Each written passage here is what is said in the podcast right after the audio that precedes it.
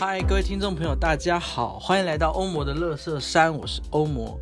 这个 podcast 是由我的乐色话堆起的一座山。每一集要聊的话题可能会得罪一些人，在这边先说声不好意思，绝对不是针对你，只是刚好而已。那我们就来开始今天的节目吧。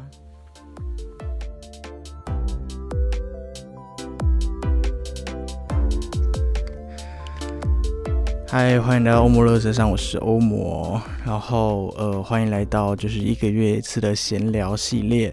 那不知道大家这个月过得好吗？然后，嗯，我们的欧摩乐山的第二季已经开始了两个月了。然后，不知道大家听的还喜欢吗？然后，嗯。然后，反正今天这集就是闲聊系列，就是来闲聊一些其其其他的东西。那我们就马上开始我们今天的主题吧。好，那我们就来开始闲聊。呃，我觉得哇，我觉得一个人闲聊真的是蛮难的诶。嗯，我其实蛮佩服 AJ 的，又 也要要回去讲 AJ，因为我真的就是很常在听 AJ 的 podcast，然后他就一个人，然后就可以一直讲，一直讲。我觉得一个人可以一直讲话的这件事情，真的是就是一个人录 podcast 的这件事情，对我来说还蛮困难的。嗯，该怎么说呢？就是到底要讲些什么，又或者说对象在不在意的这件事情，好像对我来说都是一个小小的难关。而且我每次在录闲聊的时候，又或者每次在录嗯。就是佛系的时候，我就一直不知道说，天啊，我的眼睛要看哪里？因为就是你知道，就是往前看的话，就只是一面墙这样子。所以我觉得，嗯，好，反正就是闲聊些，闲聊，些就是没有任何的特别的主题，就是在闲聊这样子。好，那聊完了我对 闲聊系的心得。那在节目开始前，还是要鼓励大家说啊，如果大家喜欢《摩罗斯山》的话，就可以呃。帮我分享出去，然后我们第二季已经开始两个月了，然后，嗯，我觉得我不知道哎，我觉得第二季的收听率比第一季还要低，我觉得非常的 sad。虽然我知道《欧姆的山》本来就不是一个呃流行或是根本称不上主流的节目，但是我想说，天啊，比第一季还低，我就有点小难过，因为我想说，我第二季做超认真，我每次都觉得我第二季的每一个主题。根本就是一个小论文的题目吧，就是好吧。但我觉得，哎，每次就是每天每天起床的时候就想说，哎，看一下收听率，就啊，天哪，怎么怎么不是很高？所以我希望各位听众，如果听众的话，就拜托帮我分享出去。好，那我们就来开始闲聊一些有的没有的，那就来先闲聊一下我这个月看的哪些 Netflix 动画好了。我这个月看超多，因为我最近最近在找新工作，然后我也算是呃，我也找到了，所以旧工作离职之后，在新工作的这段期间，就是没有做什么事情，所以每天，所以我每天都在看 Netflix，就啊，反正就蛮无聊的嘛，没什么事，那我们就来看 Netflix 这样子。嗯，所以我今天，所以我这个月就看了非常非常多 Netflix，然后我觉得。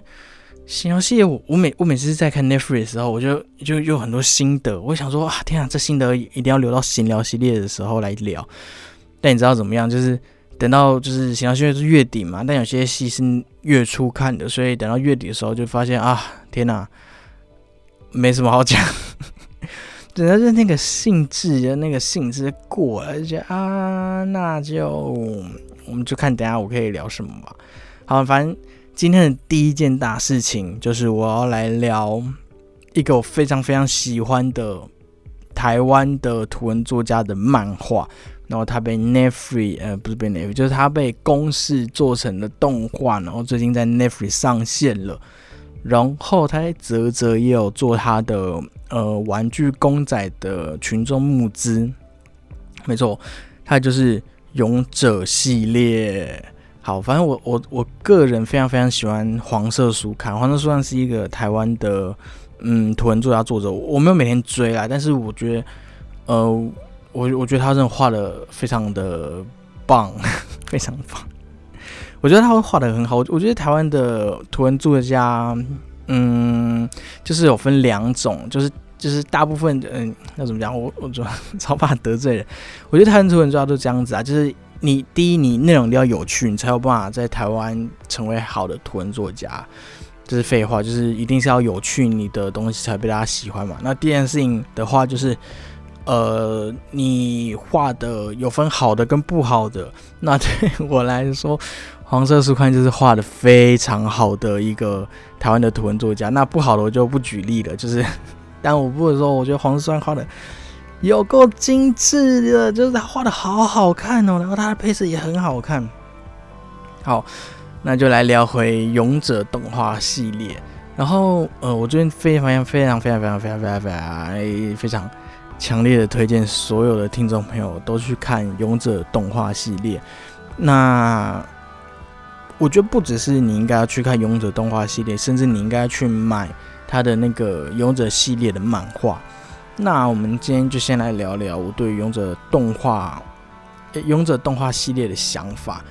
嗯，我这边先先说这边这一集可能会爆雷，呃，反正反正接下来可能会爆雷啦。那那嗯，不想听的就先跳过喽。好，反正我觉得。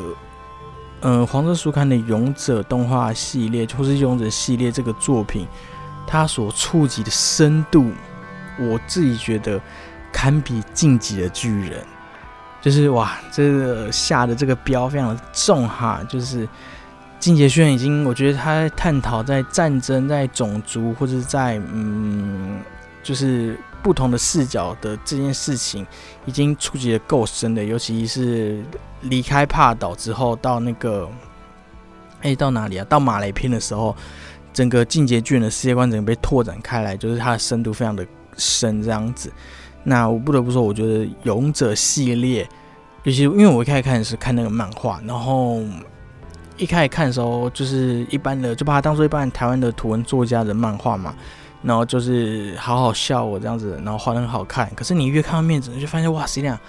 他想触及的世界观，跟他想触及的深度，然后他把很多东西弄得很纠结的那件事情的那个感觉，我觉得非常的精彩。然后，然后我觉得大家一定要去看动，哎，一定要去看漫画。然后他好，那接下来就是在讲动画部分。首先，我觉得动画有点可惜，可惜原因是什么呢？就是嗯，因为它毕竟还是被嗯。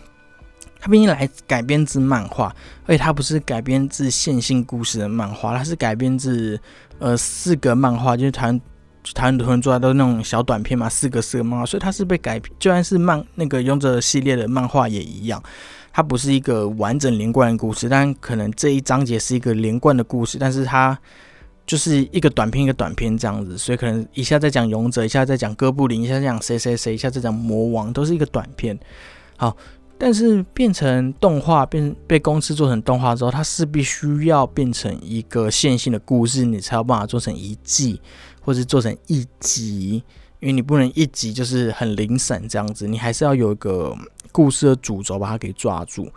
所以，我嗯，反正还是很推大家去看。但是我觉得在看动画的时候，你我觉得它的故事有非常强烈的。断裂感，但对我来说非常可惜的是，我觉得它的深度有做出来，尤其看到后面第后面三集的时候，就看到那个龙族的故事，然后看到最后魔王的那个魔王的告白嘛，或是魔王魔王最后跟那个忠诚勇者打那个心境，我真的觉得天啊，太好看了！就就那那就后面真的很好看。前面很好看，但我觉得很可惜的是，我觉得它的第一集应该要被放在倒数第二集，因为我看漫画的时候，它是后面才揭露魔王是谁，可是动画是第一集就揭露了。呃，我觉得比较可惜，但我相信，我知道，我知道编剧为什么要这么做，因为不这么做的话，整个勇者故事，整个勇者系列的故事主轴会无法被狠狠的拉住，而他们选择了就是最重要的魔王这个故事主线去拉住整个动画。但是我觉得很可惜，因为，嗯，因为对我来说，我在看的时候，我那时候一直在想说，为什么不使用魔法少女小圆的叙事手法？好，如果大家有看过魔法少女小圆，或是大家没看过的话，就可以去看，好不好？我觉得反正《魔法少女小圆》，大家看到那个第十集吧，我记得第十集还是第九集，就是那个黑长直那个小美艳还是美艳小，反正就那个黑长直的时候，就看后面后面的时候，就突然哇大爆炸，因为他就告诉你那个开头那个 star 最开头原因是什么，你就整个哇毁三观这样子。而我在看《勇者》系列的漫画的时候也是这样，子，就是我前面看的时候就觉得啊好好笑，可后面慢慢揭开魔王的故事的时候，我就哇整个觉得天哪大爆炸！可是，在《勇者》动画的时候，他把这件事情放在第一集，嗯，我觉得很可惜，我觉得非常可惜。但我可以明白他为什么做这么做，因为如果不这么做的话，也许这个动画会让人比较分心一点，就是对。好，然后第二个是我觉得动画些可惜的地方是。嗯，我觉得也许是因为他的目标客群是小孩子吧，因为毕竟是用三 D 动画做成的，所以有时候他在说故事的技巧上面，我觉得还蛮太太直白了，就是他所有事情都一定要说的非常清楚。嗯，这也没什么不好啦，但就是有时候看的时候会觉得啊，天哪，因为说的太清楚，所以就显得有一点点的尴尬。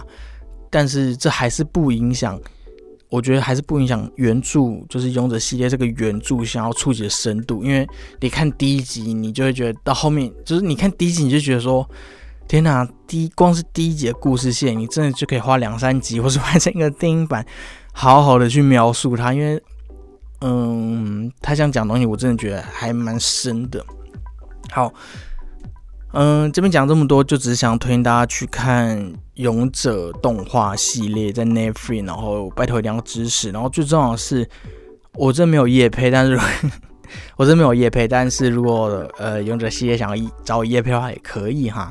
就是他最近在泽泽上了那个群众募资，然后嗯，反正他就是做那个《勇者》系列的公仔，我觉得做的很精致。然后他也不断的在突破那个募资的门槛，就是原本可能只设多少钱，然后现在突破了百分之多少了，然后突破多少之后，他就会新开公仔，就是就是不断的解锁新公仔。然后我觉得他每一个解锁东西，我都觉得哇，天啊，超好看，好想要买。所以我觉得，如果你对这个勇者动画系列有兴趣的人，那就千万不要错过这个。我觉得。我觉得真的非常好了，因为台湾很少，嗯，真的没什么能力。我觉得啊，就是我觉得现我相信台湾有能力，但是没有多少资金，或是没有这么这么多的技术可以做到，就像日本一样这么顶尖，或是怎么样。所以我觉得台湾能够出出这一步，然后我觉得一定要支持，不管怎么样。然后而且他做的非常好，我觉得就是他的动画，然后他的特效。然后整体来说，我觉得都没什么问题。然后唯一有的问题，唯一有问题，我觉得还是在剧本上的改编。但但那已经，我觉得我觉得就是都吹毛求疵啦。就是以我现在的这个粉丝心态的话，我觉得，嗯，不管怎么样，就是一定要去看，因为我真的太喜欢勇者系列了。我每次遇到别人，就会说拜托你一定要去看。你就算动画不想看好，那你一定要买漫画，因为。漫画真的太精彩，反正就是这个 IP，我觉得很棒，然后希望大家可以支持。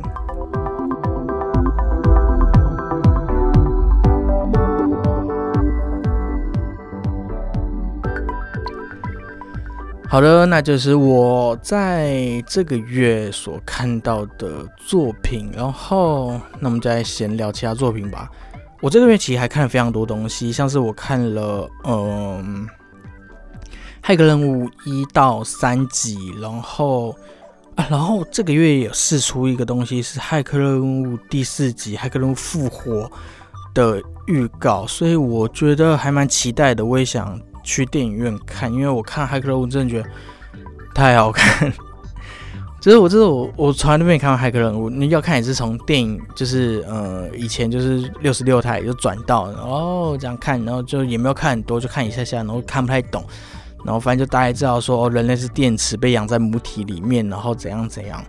然后直到我去看《骇客人物》，我就觉得天啊，太好看了！我觉得以前的好莱坞大片就是非常的霸气这样子。好，《骇客人物》等下再讲啊。那讲一下《骇客人物》预告片好了，就是《骇客人物》第四集的预告片很有趣，是你就是点进去之后，它就会告诉你说，请你选择红色药丸跟蓝色药丸啊，不管你选什么都没差。那它最有趣的地方是在于《骇客任务》的预告片，它做了几万个不同的版本，所以你每次点，不管是哪一个，你会看到的预告片都不一样。然后我我觉得，我觉得这蛮有趣的，因为我猜啊，我猜它应该是用，嗯，它应该是用 AI 去剪出预告片的吧？就是我猜它是剪了很多个不同的，就可能一两秒或是十几秒的。的片段，然后让它随机的生成排序，所以，嗯，你每点开一个预告片，它就会出现一个新的预告片，这样，然后你运气好的话，你可以看到不同，就是，呃，全新的隐藏，就是，嗯，就是你会看到很多不同的片段，但有很多是重复的。反正我那天看到的时候，我就点了几次，我觉得蛮好玩的，就可能。就可能你会突然看到哦，这个这个这个这个画面是其他预告片没有的，那我就想再看有没有更多的可能性这样子。对，所以我最近就看了，嗯，就是骇客任务这样。好，然后我最现在要来继续推荐，哇天啊，我根本全部在推荐 Netflix 嘛，我就是一直在看剧呀。好，对，没错，就是在看剧。嘿嘿。然后接下来我要推荐的，嗯，动画是我哥吉拉奇异点，没错，就是哥吉拉奇异点。这个好像我忘了，好像是二零二一年的新番，然后我忘了是几月的，三四春节还是十月？应该不是十月，哎哎，什么时候？哎，去年吗？好不重要，反正哥吉拉奇异点它在 Netflix 有上了，所以嗯。我非常推荐大家去看，然后因为我不是哥吉拉迷，我也没有看过任何一部哥吉拉的动画，嗯，不能说动画，就是哥吉拉的系列。我觉得什么，嗯，哥吉拉一、哥吉拉二、哥吉拉大战金刚全都没有看过。然后因为因为对我来说，就我啦，我在看预告片的时候就没有什么吸引力。但是因为有太多朋友跟我说一定要去看。哥吉拉奇异点的，我想说，好好，我就去看这样。然后不得不说，我觉得我啦，我自己，我觉得我一点开第一集，我马上就被前面的那个十秒钟还是一分钟，反正就前面那那那一个转场那个开头给吓到。我觉得天啊，太精彩了！反正在前面的时候，就是就是很多人在说话，然后就会。哦，我我不太会模仿，就是就是日文，然后很多人那样一直说话，一直说话，一直说话，然后塞很多资讯，然后那些资讯可能是有意义无意义的，然后再讨论一件你也听不太懂的事情，然后他就慢慢慢慢的就是资讯然后一直啵啵啵啵啵啵啵啵啵，然后就震撼，就是拿着手机就我就这样看嘛，然后戴着耳机，然后就不断的震撼我，然后那个画面就一闪一闪一闪一闪，然后就开始了他的故事，所以我觉得《歌在起点》它非常的。精彩跟好看，然后我觉得好看的地方，除了故事之外，因为它，嗯，我觉得它的故事描述的，嗯，怎么讲，你绝对看不懂。反正他们就是一堆科学，就两个科学家或者这几个科学家一直在讲话，然后你也讨论，你你问他们在讨论什么。而且这讨论的绝对比那个什么星际效应、什么虫洞、什么穿越还要难上几百万倍。你就是听不懂，然后就很酷，然后但是你看得懂，就是很神奇的地方在于，就是你看得懂，你看得懂好像发生什么件大事，好像他们讨论这东西很重要，但你听不懂他们讨论什么，可能就是很酷。然后事情就慢慢的铺陈，然后反正他的故事的话，就在他的简单的故事的话，就是在讲述，嗯。有一天，有一个工厂，嗯，有一个工厂或者有一个观测站收到了一则奇怪的讯号，然后就有主角团，然后不同不同身份的主角团，有工厂的主角团，有研究生的主角团，然后就去调查这东西，然后开始镇上发生一连串诡异的事件，从突然有一只异手龙，算异手龙吧。然后袭击了镇上，到整一手龙袭击了全世界这样子，然后又有不知道三角龙、暴龙，反正就有各种怪物啦，各种怪都出来，然后攻击人类这样子。所以，嗯，它好看点到底在哪里？我觉得它好看点是它说故事的技巧非常的好，因为它每一集都不断在铺垫一些嗯小事情，然后它每集都用一些非常困难的呃学术名词的讨论，然后去营造气氛。但重点是你不会觉得无聊，因为它在呃转场方面，甚至他在对话方面，甚至嗯，如果以戏剧的角度来说的话，就是我们台词跟行动基本上是分开的。那以观众的视角来看，观众会观众会先解读到台词还是行动呢？答案是行动，因为你看到，假如有个人说我爱你，可是他拿这把刀，然后慢慢走向另外一个人说我爱你，我爱你，我们就知道说哦，这个人想杀他这样子。所以语言基本上是最后才会被观众理解的跟处理的，而且我觉得导演知道这件事情，然后导演也非常好的利用，呃。各种手法，例如他把 AI 给动物化、拟人化，然后让，然后，然后里面里面中间有非常大量用手机传讯息的地方，然后他也没有让一般的手机这样一个一个慢慢传，他就是给你猛跳讯息，他也不管你有没有看到，反正我等下讲会讲到，然后我等下画面会给你看到他们现在发生什么事，做什么事情，所以我觉得各家起点。非常的好看，然后呃，从画面，然后从美术的炫彩，然后嗯，人物的行动，甚至音乐音效，我觉得都表现的非常棒，所以嗯，也是非常推荐大家去看《哥吉拉》的。我觉得它应该算是我在这几年看下来分数还蛮高的其中一部片，这样子。好的，那我就推荐完《哥吉拉》一点了，所以。哦，反正千万不要把它当做是一个嗯哥吉拉的一部片，你可以把它当做哥吉拉的起源，或是把它当做一个怪谈。然后，因为我不确定一般喜欢哥吉拉的迷是如何喜欢哥吉拉，因为我都没有看过。但是我觉得不管怎么样，你都应该去看哥吉拉起点，因为它就是好看，好不好？它就是好看。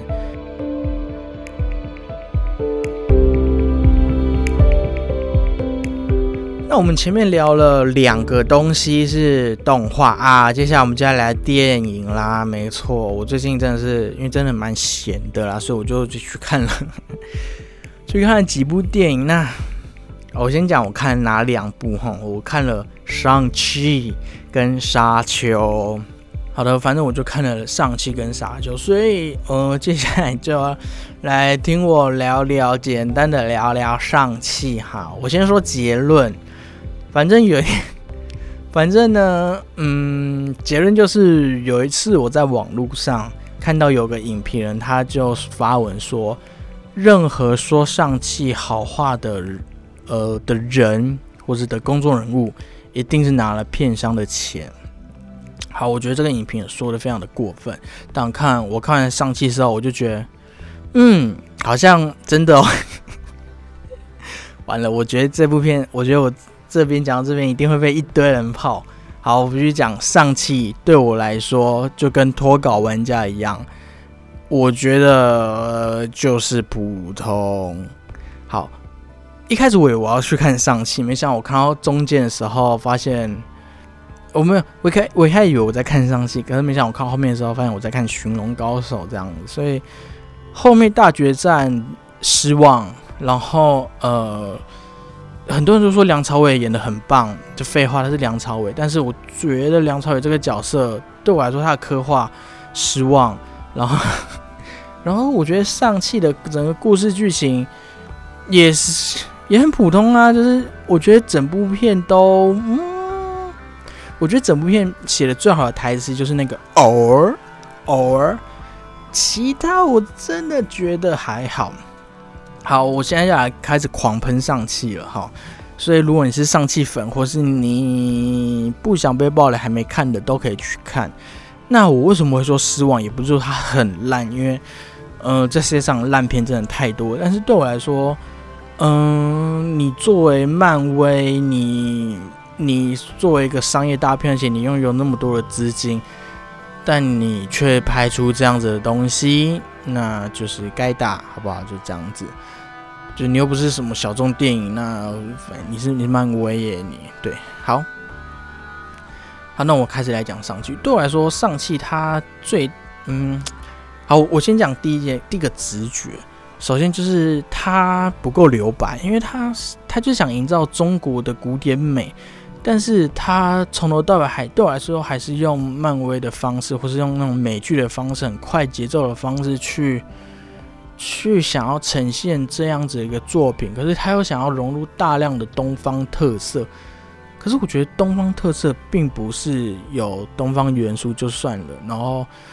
我觉得他最留白的地方，应该就是嗯，那个应该是杨紫琼吧，我忘了那演员是谁，就是在教上气打太极的那个地方。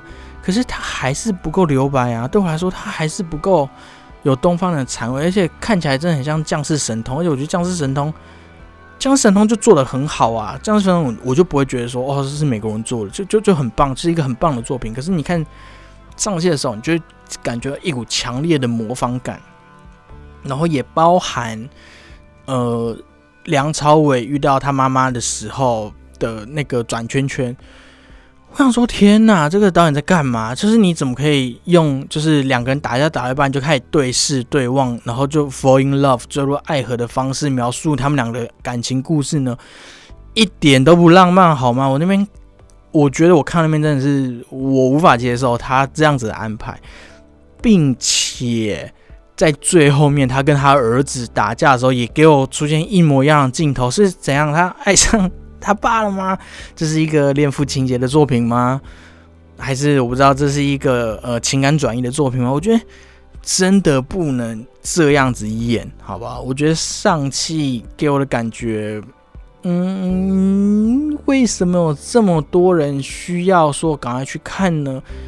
我觉得可以说去看，因为它是漫威的作品，我们必须了解漫威宇宙，所以去看。但是绝对不能说它非常的好看。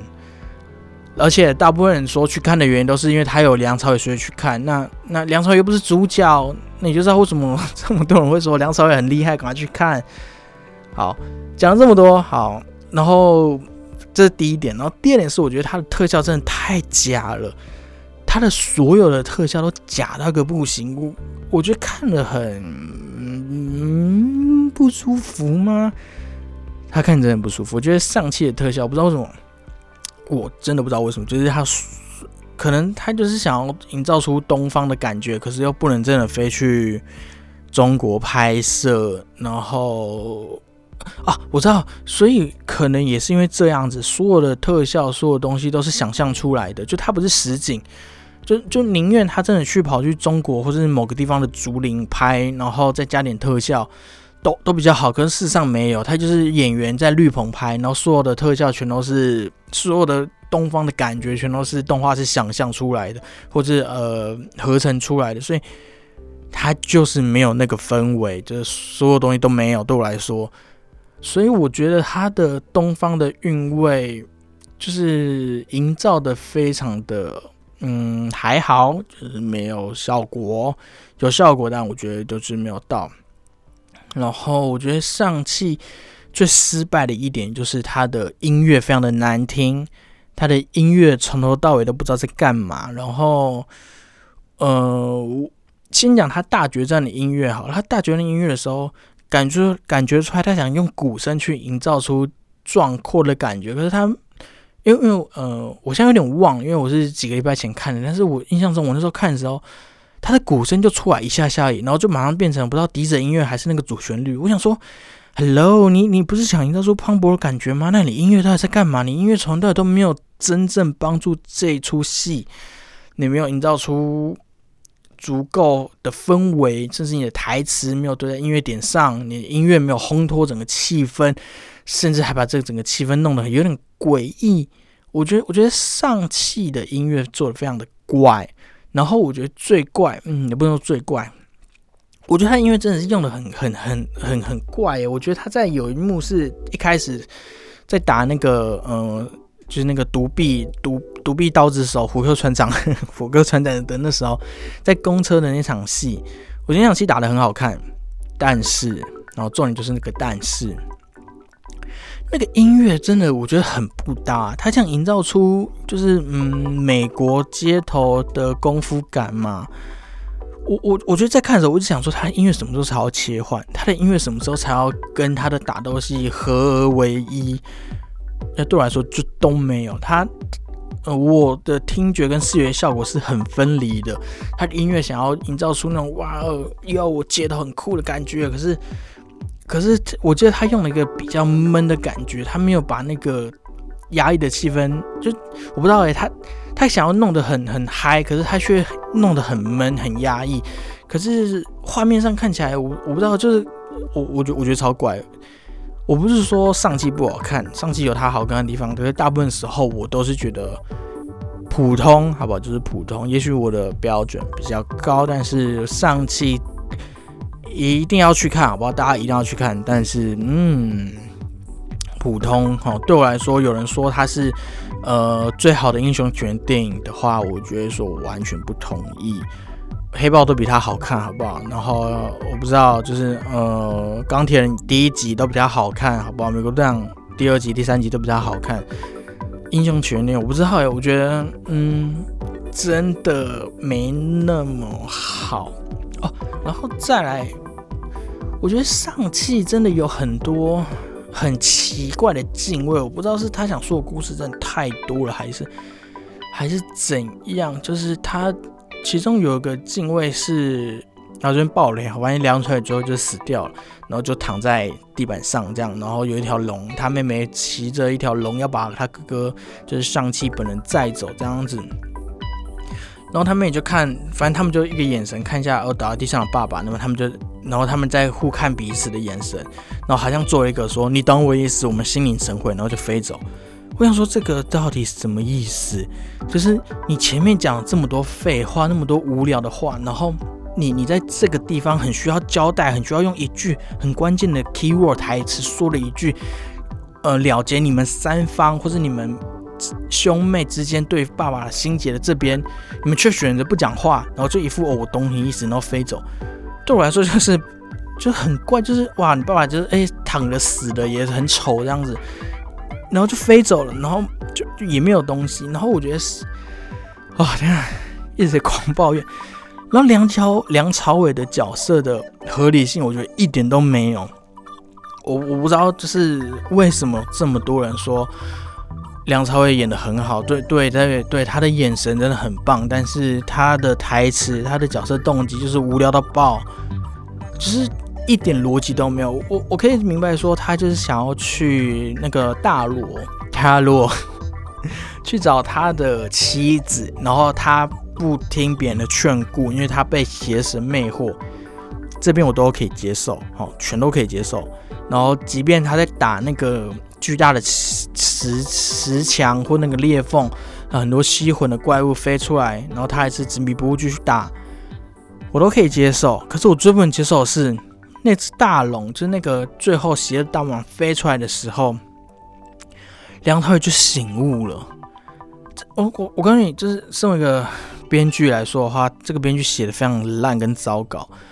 什么意思呢？就是他没有交代梁朝伟醒悟的东西是什么。他看到一条大龙飞过来，然后呢，他前面看了那么多吸魂的小小小怪飞出来，他就没有惊讶跟收手嘛？那为什么看到条大龙出来的时候他就收手呢？他为什么不去裂缝去找他的妻子呢？他没有把这一段戏给演好。如果是我来写的话，我就会让他是，例如他的大龙飞出来之后转过来的时候，就原本的戏是这样，就是大龙飞出来，然后转过来就是，然后吼就飞走了。如果是我的话，就让大龙飞出来，然后用他妻子的声音说：“谢谢你救了我。”然后边说的时候，那声音就慢慢变成龙的那种可不可怕的声音，就谢谢你救了我。”这样，只有这时候梁朝伟才会突然醒悟，说：“哦，原来他救了不是他的妻子，而是这只大龙，而那大龙变身成他的妻子。”好，他前面花了这么多的时间铺说梁朝伟他的心境怎么样，然后描写他跟他儿子之间的尴尬情感，可似乎梁朝伟这个角色不是说梁朝这个角色从头到尾都没有醒悟这一点呢。就连他的那个环为什么会被他儿子继承，什么什么全部我觉得全都没有讲。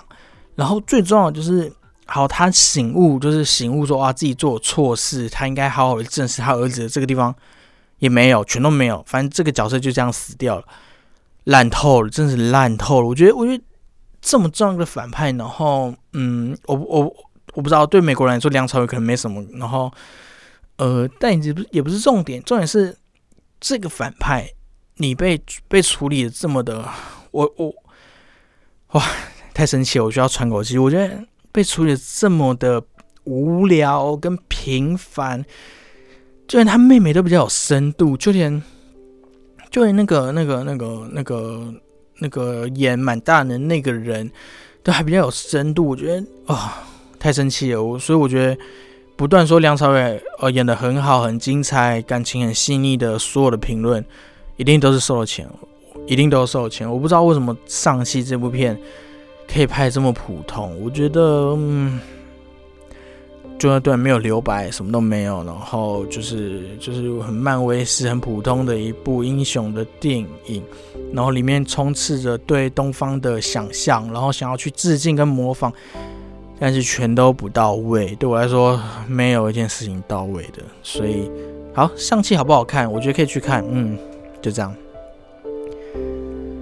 好的，那我们聊完上期的，对我知道我把上期描述的就是非常的。这样子哈，那我们就开始聊聊沙丘。好，我不得不啊，等下不聊上期之前还想再批评上期一件事。聊沙丘之前还想批评上期一件事，那就是嗯，就是我看了上期之后，我就跟他说，我就跟我跟我朋友一起去看，然后我我就觉得说他的武打戏非常的可惜，因为他有大量的武打戏，可是我却。我却觉得不是很精彩，嗯，我我那个精彩不是武打戏、武打动作、武打安排不精彩，而是我觉得他拍出来就是很普通、很廉价的一个武打戏这样子，我就不懂为什么。然后因为我那时候看上期之前，我就看了《骇客任务》嘛，我就说《骇客任务》的打戏有够精彩，有够好看的。然后我朋友就跟他，我朋友就说：“哎，你知道那其实这两个的呃武术指导是同一个人吗？”我说：“天啊，真假的？是是哦。”他说：“对，是同一个人。”那我就开始想说，到底是为什么？后来发现我自己的观察是，我觉得应该是这件事情，就是，嗯，骇客任务的打戏，它有结合它的镜头语言，或者说它有结合它的嗯层次，一步一步的去堆叠出。震撼感，或者一步一步堆叠出在打戏过程中那个来回攻防，甚至他用了慢动作。那漫威的打戏就是打而已，就是啪啪啪哒哒哒哒哒哒，然后很帅很酷。然后，但是我不知道，我觉得要怎么讲，就是他打的太快了，他没有，他没有，他不敢特写，他不敢，他不敢展现出精致或是细腻，或是慢慢的去拍，然后。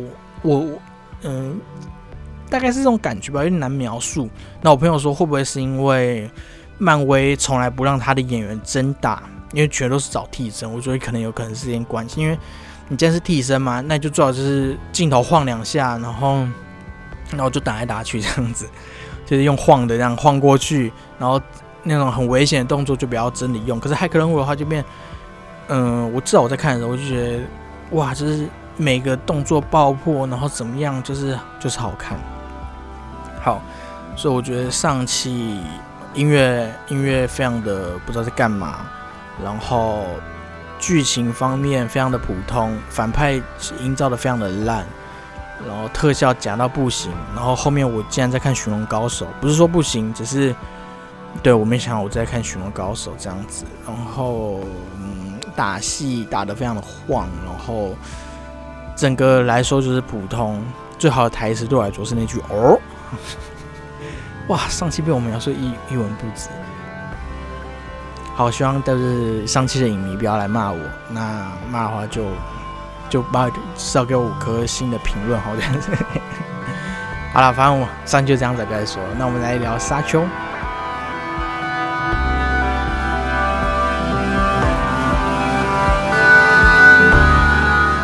我不得不说，沙丘跟上期完全不一样。任何说沙丘好看的的剧评人，都在说实话，因为沙丘真的是太好看了。然后，呃，因为我看沙丘之前就是同一个剧评人嘛，反正就是其中一个剧评人就说上期很好看，然后那个那个剧评人也说沙丘非常大气，所以 所以我就非常怀疑说沙丘真的很大气吗？沙丘真的有那么好吗？我就抱着这个巨大疑问去看沙丘，那看着我真的觉得沙丘太大气了，好不好？沙丘很好看，大家一定要去看沙丘。然后，嗯，我觉得沙丘跟上期最大的不同就是，嗯，要怎么讲？好，先从特效来说哈，因为上期的特效真的是假到不行。沙丘对我来说。完全没有感觉到违和跟虚假的特效的感觉，然后沙丘的整个画面跟它处理的质感完全一致，然后画面非常的美，然后因为他的导演是那个好像是《银翼杀手》的导演，所以沙丘沙丘留沙丘的留白也非常的足够，然后我我觉得我觉得这是电影的魅力啦，就是。嗯，因为因为要怎么讲，就是舞台剧的魅力，或是舞台剧的说故事方法，就是文字，就是舞台剧的魅力，或者舞台剧说故事的方法，就是使用文字，就使用语言，所以你一定要用语言说出来，观众才可以感受得到。可是影视不一样，影视你可以用镜头去拍，你可以去做很多事情去表示。到底发生什么事？而且是不用靠讲话的。甚至我之前，我们就是所有所有应该不知道，所有学编剧的人在年轻的时候，一定都有做过一个练习，就是写写一个短片，可能十分钟、五分钟或十五分钟，然后不用到任何一句语言，可却描述了一整个故事，应该都有做过这种练习。所以，镜头厉害的东西，或是影视说故事的好的方法，对我来说啦。绝对不是用说的，而且所有的编剧技巧都会告诉你说，最重要的东西不要用说的。好，上期说的超多，上上期我觉得上期最烂的一句台，又回到上期，我觉得上期最烂的一句台词就是梁朝伟说那句，说我吃的饭，哎，我吃的盐比你吃的饭还多。哇天啊！我看到有影评人说那句话是最梁朝伟最适合说的，因为他活了千年。我想说，what the fuck，这句台词超烂的，我觉得，哦。我觉得这些孩子烂的地方烂在于，他就是一个标准的亚洲人的刻板印象，不是说他不好，而他说起来非常的尴尬。好，呃，就不细讲，反正我就不喜欢这些台词，而且他把这句话说的太多了，太明白了。好，那回到是 回到沙丘，沙丘非常大气，非常嗯，我不会用缓慢来形容，可是它非常的稳，然后非常。细腻的方式去讲述了一个很简单的故事，然后这故事讲白就是一个王子要复仇的故事，一个王子从呃小孩转慢慢转变成一个可靠的大人的一个故事。可他非常讲的非常的好，非常细腻。然后但 还是不得不说，中间中间我有一我有两度一度快睡着，大概是前十五分十五分钟之后，然后哇中间。就是我在我就是我真的太累，因为因为早上的时候我刚做完运动，这样子刚去健身完健身房跑完步，就是健完身这样。然后我真的晚上的时候去看沙丘，所以我真的有一点点体力有点累。然后我在看沙丘的时候，就第一次的时候，我就哦天啊，太想睡了，我就稍微眯一下，然后想说哦他们在逃跑，他们准备要离开了，然后就睡睡睡，然后就晃神晃神，就张开眼睛。OK，好，他们还没走，他们还没走，然后我再睡睡睡睡睡，然后睁开眼睛。OK，他们快走了。就我我中间有两度都是快有点有点晃神，就有点撑不住，就很醉意难耐。但是还是太好看了，真的非常大气。而且我觉得沙丘很厉害的是，我觉得他的，因为我没看过原著，我也不了解他的故事背景。有有 YouTube YouTube 有人在说，就是沙丘是被被号称没办法被改编的一部旷世巨作。对，就是详细的呃介绍啊，影评什么都没看。但是我觉得沙丘他，我在看的时候，我觉得他的服装非常的厉害，因为他简单来说就是他有很多不同的氏族，就是很多的家族这样，然后每个家族可能都有不同的特色，例如专门打仗的家族，或是男主角所在的这个家族是比较聪明的，不知道就是比较嗯知书达理的，然后或是沙丘的那个民族之类的，然后我觉得他每个的服装的特色，或是他服装的感觉做的还蛮鲜明的。嗯，我觉得服装做的非常好看，然后有让我感觉到整个下的的功夫，然后我觉得就就非常棒。这样哦，顺带一提，我觉得最棒的服装设计是那个《饥饿游戏》。好，嗯，那就先这样讲了。反正《沙丘》很好看，然后非常推荐大家去看。然后所以看完上 看完上期。哦，再对比《沙丘》，对我来说，好莱坞还是有能力拍出大片或者好片子的。就是对我来说，《沙丘》就是等于我不知道也就等于《饥饿游戏》或者是《骇客任务》。对啊，我觉得好莱坞明明就有能力拍出有质感的大片，那为什么上戏拍的这么的无聊呢？就那么普通呢？我我不懂哎，就是钱到底砸在哪了？我不知道。最近上戏的，我不知道他的超人的衣服也也非常的无聊。沙丘就很好看，我这集会被骂到惨。好，而且我觉得沙丘最好看就是男主角每一个镜头、每个镜位，就是特写男主角的时候，帅到炸，就是哇塞，就是太帅了吧！这个人就是他怎么弄的？就 就是就是一个奶油小生，就是每个眼神忧郁眼神、回头坚毅的眼神，就是。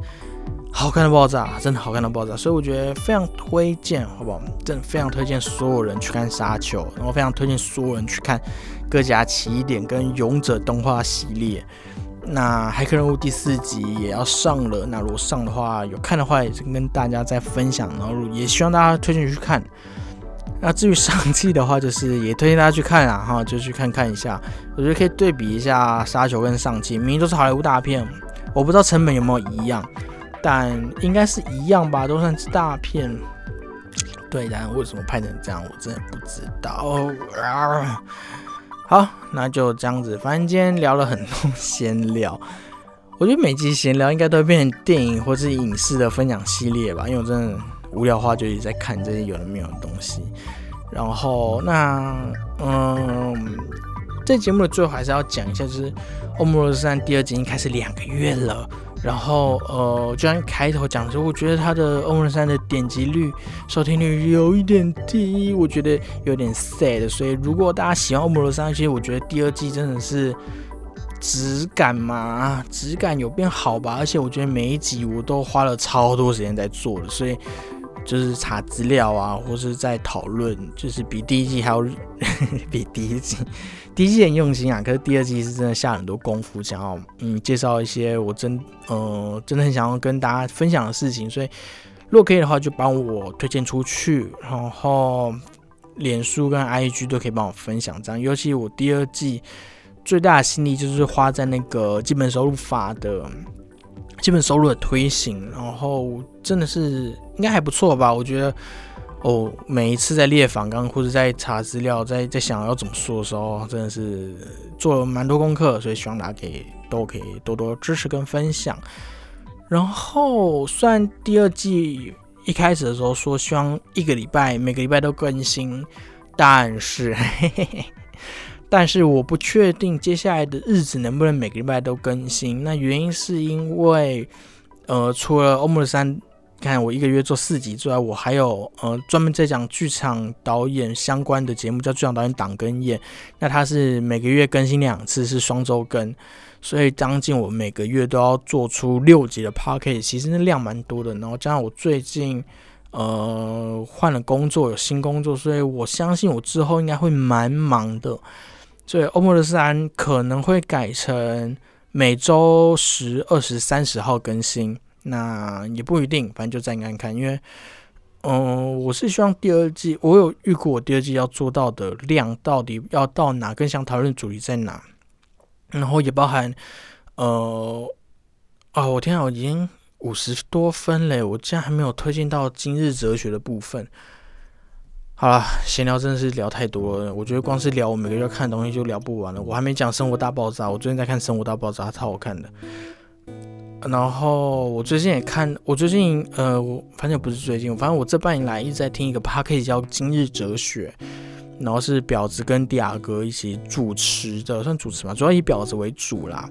然后他是一个男生，然后他说他自己是哲学的婊子，原本叫做尼采，但后来改叫哲学的婊子。那他，我我觉得哦，天啊，我觉得他真的是老师、导师，好不好？我的人生导师。然后每一集我每一次听，我都觉得哇，听到哇，脑子要爆炸，因为讲真的太精彩了。然后嗯，然后反正这边就推荐给大家。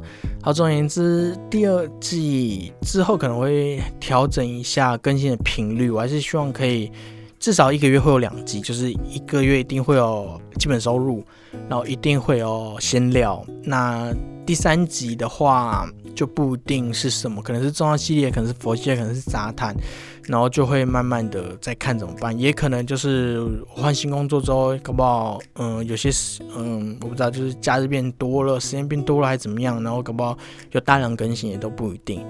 好，总而言之，大概就是这样子。所以如果你喜欢欧姆勒十三的话，欢迎分享给你所有的朋友，然后。